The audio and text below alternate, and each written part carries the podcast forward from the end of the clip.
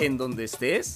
Bienvenido al podcast de Grupo Unidad. Gracias por hacer clic. Quédate hasta el final y así estudiar juntos la palabra de Dios.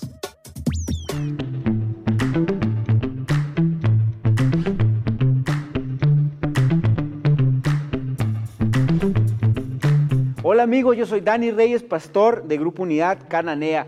Les mando una felicitación y un abrazo porque estamos festejando 40 años de Grupo Unidad. Es un honor para mí ser parte de esta familia y de este grupo. Estamos bien contentos. Bendiciones para todos. Saludos.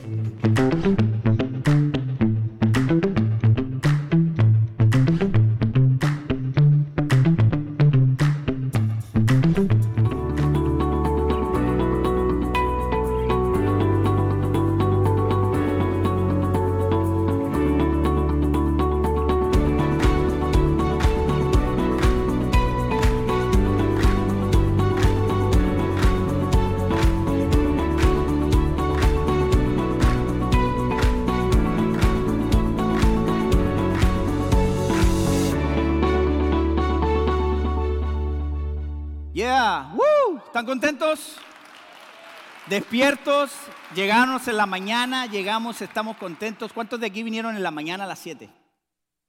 Mira, hay varios. Enciéndeme aquí estas luces, de, las de abajito, porfa, nada más. Gracias. Ya vinieron varios, se, se- quedaron entonces, se van a repetir aquí el, el plato. Pero qué bueno, gracias a Dios, los que estuvieron conectados también estamos bien contentos de lo que Dios eh, ha hecho por nosotros. ¿Es cierto? Estamos este día celebrando, pero ahorita que, que decían, vamos a darle gracias a Dios porque Él ha resucitado. Eso es lo que tenemos que vivir siempre, familia. Siempre nuestro corazón tiene que estar, recordar y estar conscientes lo que hizo Jesús por nosotros. El amor de Dios por nosotros a través de esa cruz, a través de esa resurrección. Así que, familia, estamos contentos. Yo estoy agradecido con Dios también porque desde hoy la mañana, además de los que pudieron venir esta mañana, quiero darle gracias a Dios por la vida los muchachos, los servidores, la verdad se la están rifando los muchachos. Estos días, mira, le pusimos impresionante esta semana porque realmente es impresionante lo que Dios ha hecho por nosotros, ¿cierto? Es impresionante, pero es impresionante también lo que los muchachos, los servidores, sus amigos, sus hermanos que sirven también en esta casa han hecho esta semana, se han esforzado por atender a cada actividad que ha habido el jueves, desde una película que pasamos un buen tiempo ahí con nuestras familias, el viernes que tuvimos un tiempo de, Santa Cena aquí como familia, también el sábado tu- tuvo una... ¿Quién vino ayer sábado con su familia?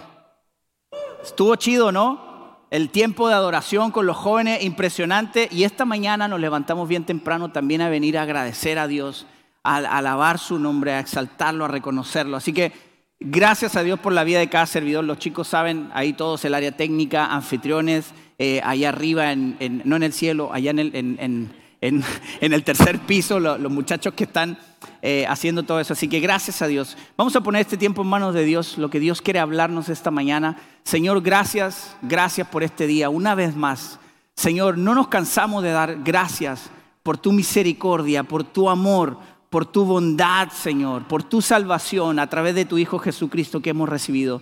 Señor, gracias por la esperanza que tenemos también en nuestra vida y porque todos los días podemos levantarnos sabiendo que hay una esperanza para nosotros. Señor, que esta palabra que es tuya, Señor, entre en nuestros corazones, en, nuestros, en nuestras mentes y podamos salir y ser, seguir siendo transformados, Señor, y queremos seguir pareciéndonos a tu Hijo Jesús. Señor, en este tiempo te amamos en el nombre de Jesús. Amén, amén. Ahí si estás en línea también ponle amén en los, en los comentarios, un corazoncito azul o algo para saber que estás ahí. Está, chido hacer eso. Familia, quiero compartir con ustedes algo que Dios ha puesto. Si pusimos el tema impresionante y es la impresionante esperanza que tenemos en Dios. La impresionante esperanza. Esta, este día es el día más importante del calendario que celebramos los hijos de Dios. De, a raíz de esto, todos los demás días tienen sentido, tienen validez. Todo lo que hizo Jesús, aún todos los milagros, lo que él, lo que él anduvo, lo que él dijo, todo, todo se complementa y todo tiene sentido con la resurrección. Entonces, si hay algo que tenemos que celebrar, está chido poder celebrar la Navidad, es un tiempo especial, pero este tiempo es el tiempo de victoria que tenemos como hijos de Dios. Es el día en que Jesús dejó nuestros pecados en la cruz, entregó su vida por darnos sanidad, por darnos salvación, por darnos una esperanza, una esperanza viva. Dijo Pablo, todo se sustenta en la resurrección de Jesucristo. Primera de Corintios, capítulo 15, versículo 19 dice, y si nuestra esperanza en Cristo es solo para esta vida, o sea, si nuestra esperanza nada más se queda aquí en la tierra, somos los más dignos de lástima de todo el mundo. Póngale ahí modo víctima. Si, si Jesús no resucitó, entonces, o sea, si Jesús resucitó pero solamente sirve para esta tierra, entonces la gente puede sentir lástima de nosotros. Por eso dice la palabra y dice Pablo, todo, todo tiene peso, todo tiene validez en la resurrección. Si Cristo no hubiera eh, vencido a la muerte, lo que creemos y lo que predicamos no es válido. Nuestra esperanza está puesta en Él. La importancia de la resurrección es testimonio para los amigos de Jesús y eso pueden apuntarlo ahí. Primera de Corintios capítulo 15 versículos 3 al 8 dice, Cristo murió por nuestros pecados tal como dicen las escrituras. Fue enterrado y al tercer día fue levantado de los muertos, tal como dicen las escrituras. Lo vio Pedro y luego lo vieron los doce. Más tarde lo vieron más de 500 de sus seguidores a la vez la mayoría de los cuales todavía viven, aunque algunos ya han muerto. Luego lo vio Santiago y después lo vieron todos los apóstoles. Por último, como si hubiera nacido en un tiempo que no me correspondía, también lo vi yo, dice Pablo. De ahí salió la frase de lo vio, lo vio Pedro, Juan y Diego, ¿no? Comenzó con Pedro. Vieron, es, es testimonio, la resurrección es testimonio de los amigos de Jesús, pero también es testimonio para los enemigos de Jesús. Dice Mateo 28, eh, capítulo 28, versículo 11. Mientras las mujeres estaban en camino, algunos de los guardias entraron en la ciudad y les contaron a los principales sacerdotes lo que había sucedido. Si recuerdan en este capítulo, que cuando resucita Jesús, cuando se mueve la piedra, los, los guardias dice que estaban dormidos, pero cuando los guardias despertaron no vieron a nadie, la piedra abierta y todo, y fueron inmediatamente eh, con la noticia con los sacerdotes que fueron los encargados de llevar a Jesús a la, cruz. Y le fueron a decir, oye, ¿qué onda? ¿Sabes qué? Eh, pues no sé, no sé qué pasó, pero ya no está. Y esta gente, que eran los enemigos de Jesús, le contaron una historia a los guardias y le dijeron, ¿sabes qué? Vamos a inventar que pasó esto y, luego lo otro. Y, la neta, a los que les gusta CSI y todas esas series de, de descubrir casos y todo, está bien absurdo lo que le dijeron los, los sacerdotes, pero pues los guardias dijeron, bueno, vamos a decir eso, nos va a caer una lanita extra. Los enemigos de Jesús fueron testigos de la resurrección de Jesús, hasta sus propios enemigos. ¿Qué es la esperanza? Estamos hablando de la esperanza. El diccionario dice que la esperanza es la confianza en lograr una cosa y, o en que ocurra algo deseado. Esa es la esperanza, eso es lo que dice el diccionario, pero hay una persona que dijo, la esperanza es uno de los resortes principales que mantienen a la humanidad en movimiento. El mundo se mueve a través y a raíz de la esperanza. Siempre hay una esperanza, ya lo hemos dicho aquí, el hombre tiene la necesidad de creer en algo. Por ahí andan inventando un montón de cosas en, cuál, en qué creer. ¿Por qué? Porque el hombre tiene la necesidad de poner su esperanza en algo. Aunque sea en ti mismo, puedes creer, ¿no? Pero siempre el hombre está buscando dónde tener esperanza. Los padres que trabajan y se esfuerzan, uno como padre se esfuerza para, porque tiene la esperanza de generar un buen futuro para la familia, de darle algo mejor a tus hijos. Tienes la esperanza de hacer y llevar algo más. El Nuevo Testamento habla sobre la palabra elpis. Los que les gusta mucho la historia, elpis quiere decir la expectativa de algo bueno. De esa manera se refería en los antiguos escritos en el Nuevo Testamento. La expectativa de algo bueno.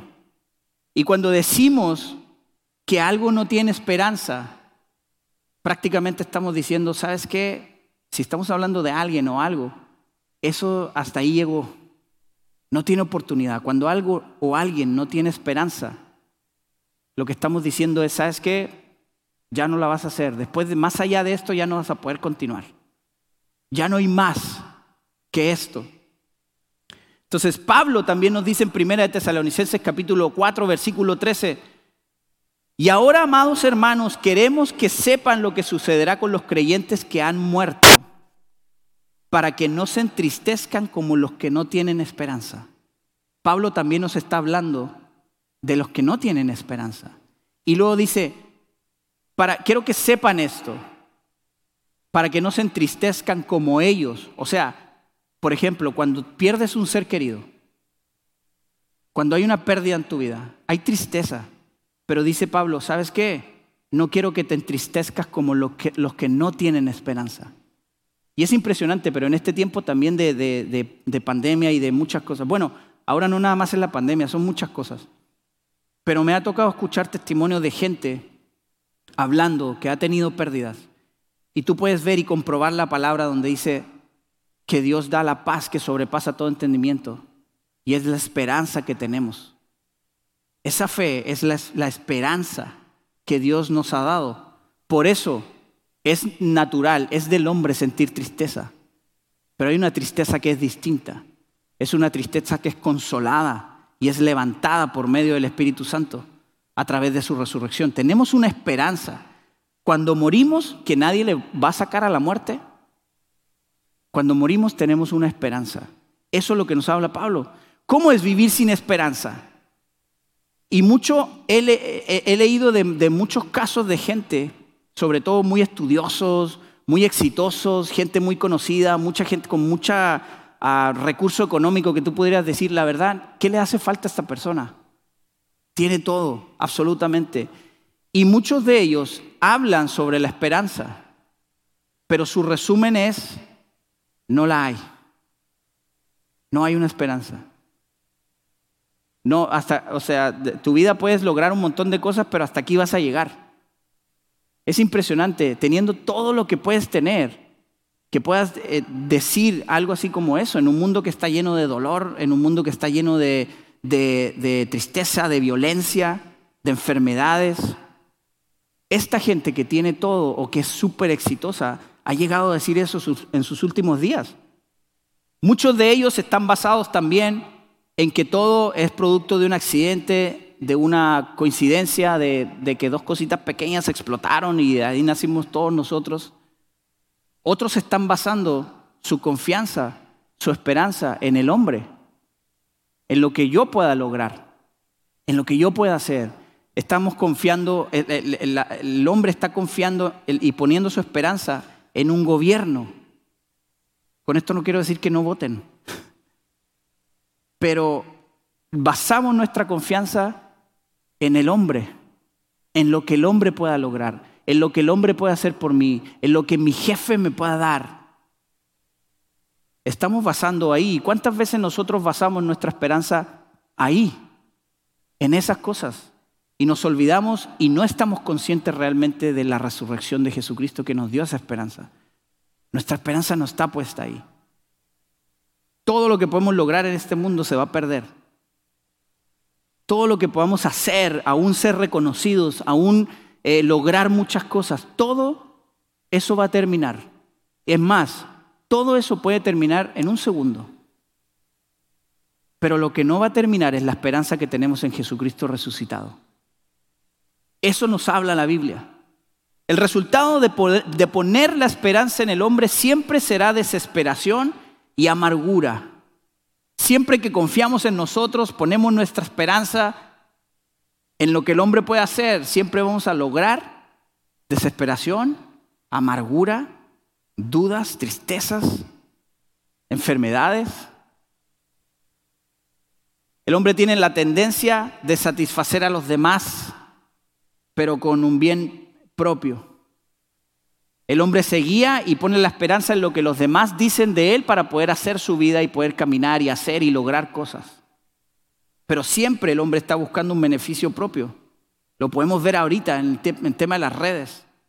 Hay mucha gente que se basa nada más en lo que la gente le está comentando y diciendo. Que haz esto, haz lo otro, ve para acá, esta es la moda. No digo que no te vistas a la moda, pero nos confiamos y ponemos nuestra esperanza solamente en, el hombre, en lo que podemos hacer. Mucha gente dice al final, como Salomón, hay un escritor muy conocido, a lo mejor ustedes han oído de él, Pero él escribió en sus últimos días. Él tenía todo, súper exitoso el hombre. Había vivido muchas cosas. Pero al final de sus días escribió y dice, ¿sabes qué? Todo, parece que la vida, todo es una mala jugada. Es un mal, es un mal partido. Es todo lo que es la vida.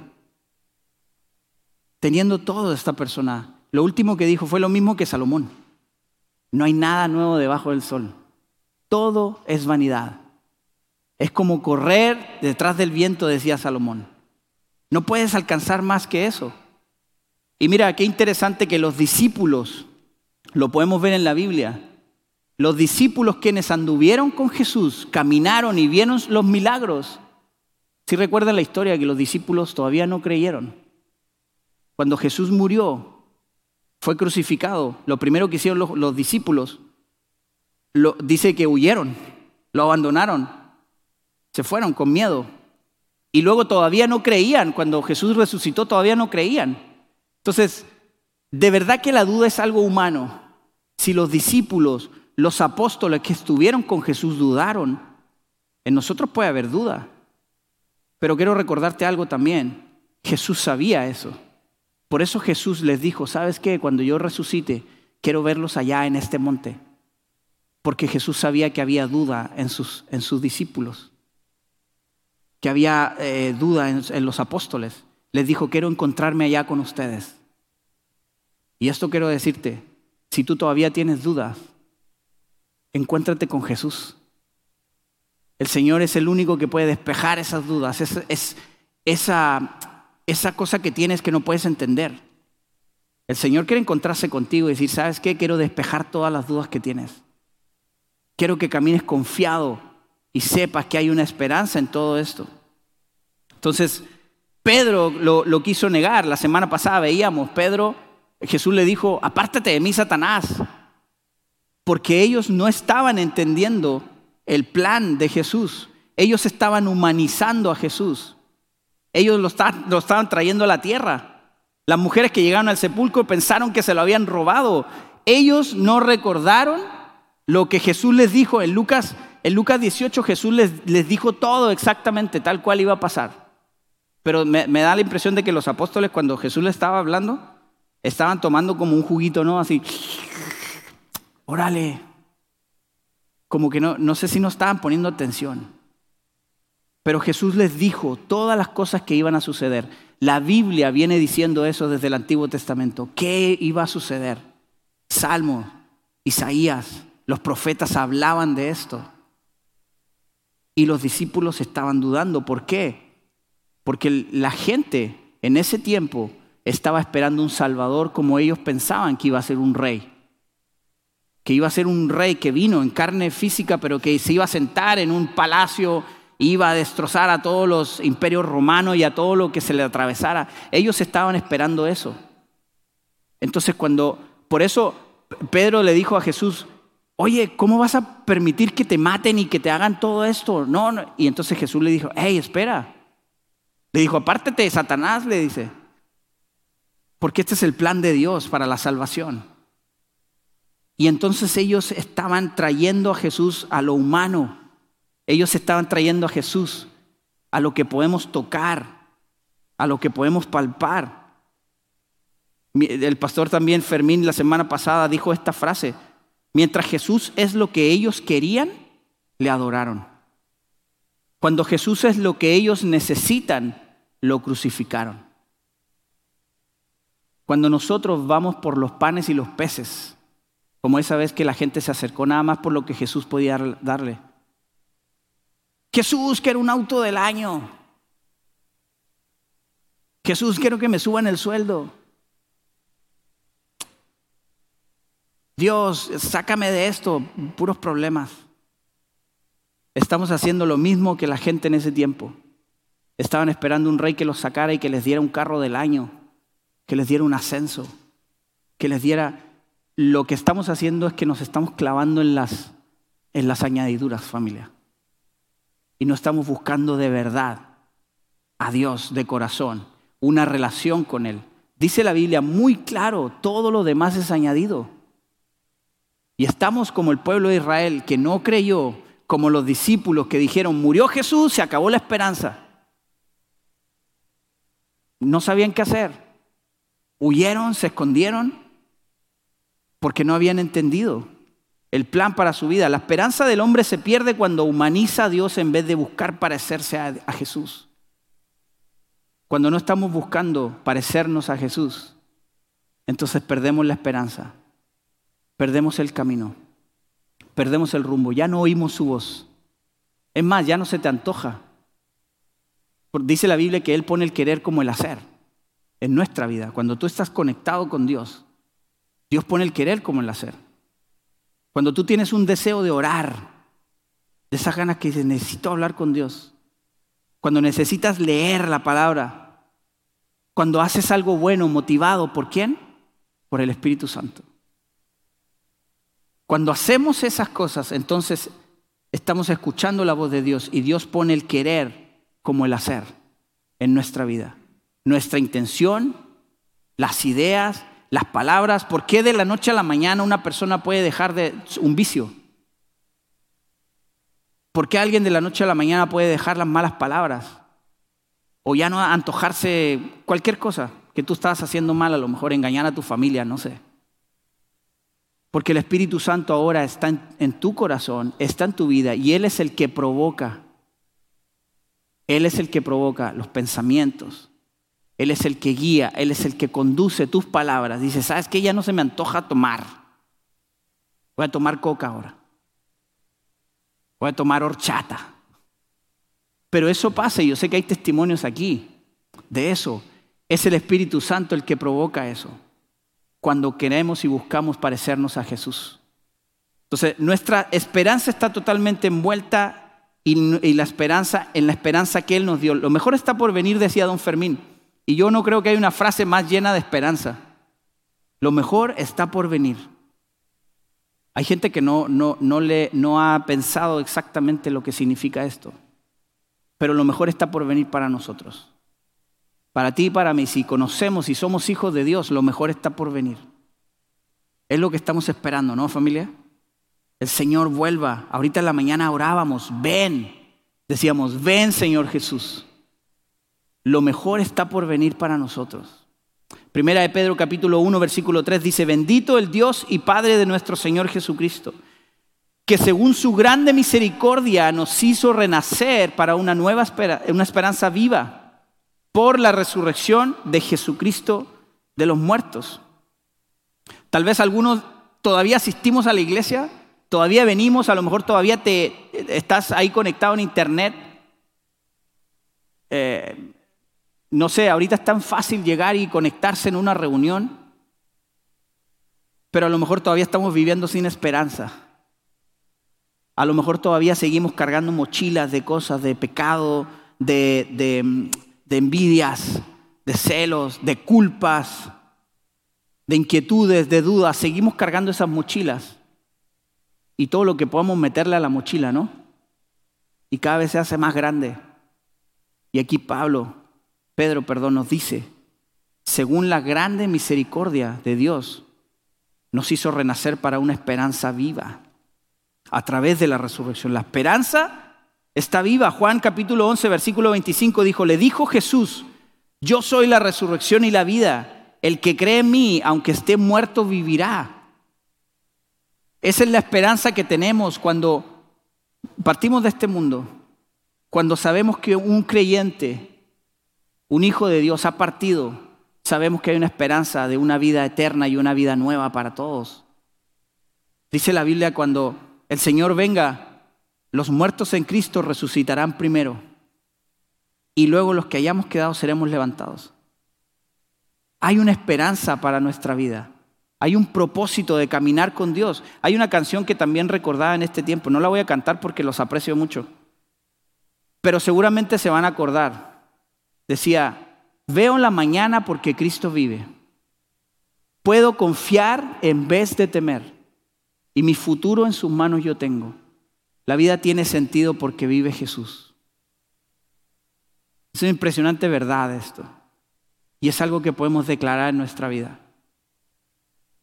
La vida tiene sentido y tiene una esperanza y hay un propósito porque Cristo vive, porque es lo que celebramos y lo que recordamos este día. La esperanza no se pierde cuando somos conscientes de la resurrección. Quiero mencionarles tres puntos nada más para ir terminando. el primero, la resurrección demuestra la deidad de, Cristo, lo sobrenatural de Cristo. Romanos capítulo 1, versículo 2 al 4 dice, Dios prometió esa buena noticia hace tiempo por medio de sus profetas en las Sagradas Escrituras. La buena noticia trata de su Hijo. En su vida terrenal, él fue descendiente del rey David y quedó demostrado que era el Hijo de Dios cuando fue resucitado de los muertos mediante el poder del Espíritu Santo. La resurrección demuestra lo sobrenatural de Cristo. Así como Él resucitó de los muertos, nosotros seremos resucitados. Y esa es una esperanza que Él nos dio. Y si había testigos, y hay testigos el día de hoy, entonces así es. Y así será. Punto 2. La resurrección es la esperanza del creyente. Filipenses capítulo 3, versículo 10 y 11. Y aquí me gustaría que lo leas para ti. Léelo tú ahí en tu corazón como tuyo. Dice, quiero conocer a Cristo y experimentar el gran poder que lo levantó de los muertos Quiero sufrir con Él y participar de su muerte. Ahí no los escuché. Quiero sufrir con Él y participar de su muerte para poder experimentar de una u otra manera la resurrección de los muertos. Quiero conocer a Cristo y experimentar. Dice la Biblia que si somos hijos de Dios, la vida tiene situaciones, tiene complicaciones, pero yo creo que de todas las complicaciones que podamos pasar, Jesucristo fue el que pasó las peores complicaciones. Y dice la Biblia que por seguirlo y por amarlo, seguramente el mundo no nos va a amar.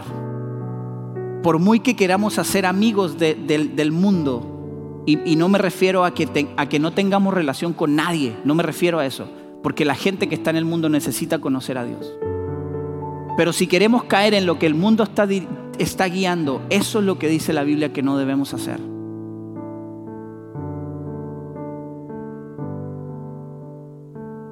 Vamos a hacer, vamos, vamos a sufrir a lo mejor desprecios.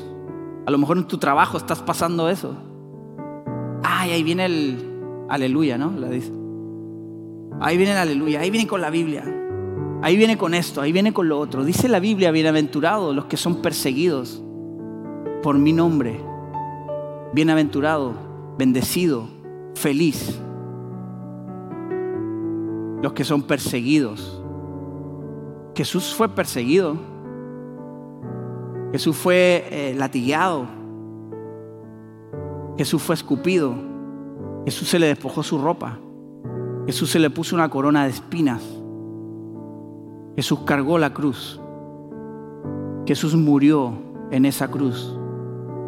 Perdió y dio toda su sangre por nosotros. ¿Queremos sufrir eso? ¿Estamos dispuestos a seguir a ese Jesús y poner nuestra confianza y nuestra esperanza en Él? Punto 3, la resurrección es la alternativa para los que no creen. Primera Corintios capítulo 15, versículo 22. Así como todos mueren porque todos pertenecemos a Adán y no al chango, todos los que pertenecen a Cristo recibirán vida nueva. Esta es la esperanza que tenemos. Todos pertenecemos a Adán, pero todos los que pertenecemos a Cristo tenemos vida nueva. Tenemos vida eterna a través de Jesucristo, a través de la resurrección de Él, a través de lo que Él hizo en la cruz. Y a mí me gustaría saber si aquí hay alguna persona que no conoce a Jesús y, que a lo mejor anda sin esperanza y sabes que ya no hay nada más que pueda hacer. Ya es, demasiado de confiar en mí y lo que pueda lograr o lo que pueda esperar de otra gente. A lo mejor no conoces a Jesús, este Jesús que ya nos dio esperanza en la cruz. Me gustaría que hicieras una oración, es muy breve, pero esta oración cambia todo, porque así como dice la palabra, nos dio vida eterna y nos dio vida nueva. Nos da esperanza. Así que ahí donde estás, ahí donde estás en tu casa, también me gustaría que me acompañes a hacer esta oración. Señor Jesús, Gracias por morir por mí en la cruz. Gracias por resucitar por mí. Este día reconozco que he fallado y he pecado, pero también reconozco que viniste y moriste por mí y te entregaste por amor. Este día te reconozco como mi Señor y Salvador. Entra en mi corazón y transforma mi vida en el nombre de Jesús. Amén. Amén. ¿Habrá alguna persona aquí en este lugar que hizo esta oración por primera vez?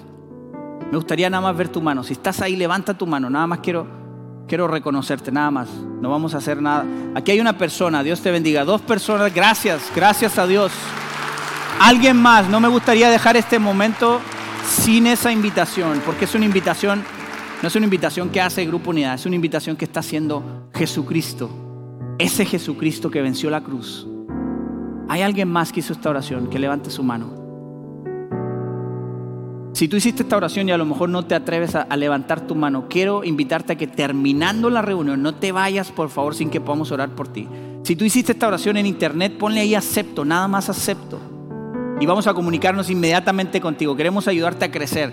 Mucha gente nos ha ayudado a crecer, en caminar y conocer a Dios y a parecernos a Jesús. Nosotros queremos hacer lo mismo contigo. Así que eh, gracias a Dios. Dice la Biblia que hay una fiesta en el cielo. Hoy doble fiesta porque celebramos que Jesús resucitó, venció la muerte y también es día de salvación. Y estamos contentos, estamos alegres por eso, porque la salvación está al día de hoy en este lugar también. Si tú hiciste esa oración ahí en tu casa o donde estés, es un día de salvación.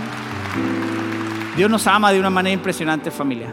Mira, Hace rato hablaba con, un amigo, Valentín, y me dice, ¿sabes qué? Históricamente nos reunimos el domingo, los judíos se, se reunían el sábado, pero a raíz de que Jesús resucitó el primer día de la semana, entonces la iglesia empezó a reunirse poco a poco el primer día de la semana, que es domingo.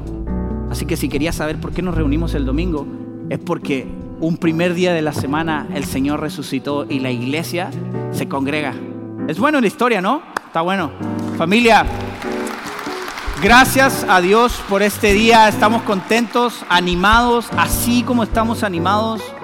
Queremos orar también por nuestros diezmos, nuestras ofrendas.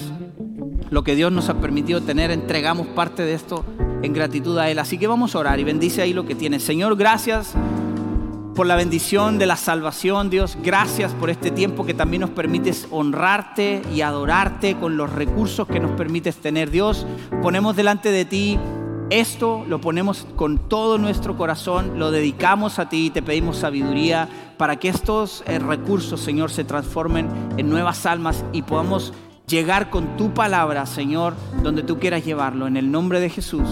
Amén. Amén. Familia. Ah, ya saben que hay diferentes formas de poder dar. Aquí los que están presencial también hay diferentes formas de hacerlo. Quiero invitarlos a, ponerse de pie ahí donde están. Eh, es, una, es una celebración y no queremos ah, irnos a nuestra casa sin hacerlo también de una manera especial como lo hacemos, que es a través de la música. Así que vamos a adorar a Dios. Vamos a alabar el nombre de Dios, agradecer. Así que en este tiempo de alabanza, pon tu corazón pon la palabra. A lo mejor no te conoces la letra, no importa, pon lo que Dios está poniendo en tu corazón en este tiempo y alaba con todo tu ser. Vámonos. Vamos familia, vamos a cantar. Derrotado ya no estoy por su espíritu en mí. Jesús resucitó y vivo está en mí en tu nombre vivo estoy, la victoria tengo en ti. Jesús resucitó y vivo está en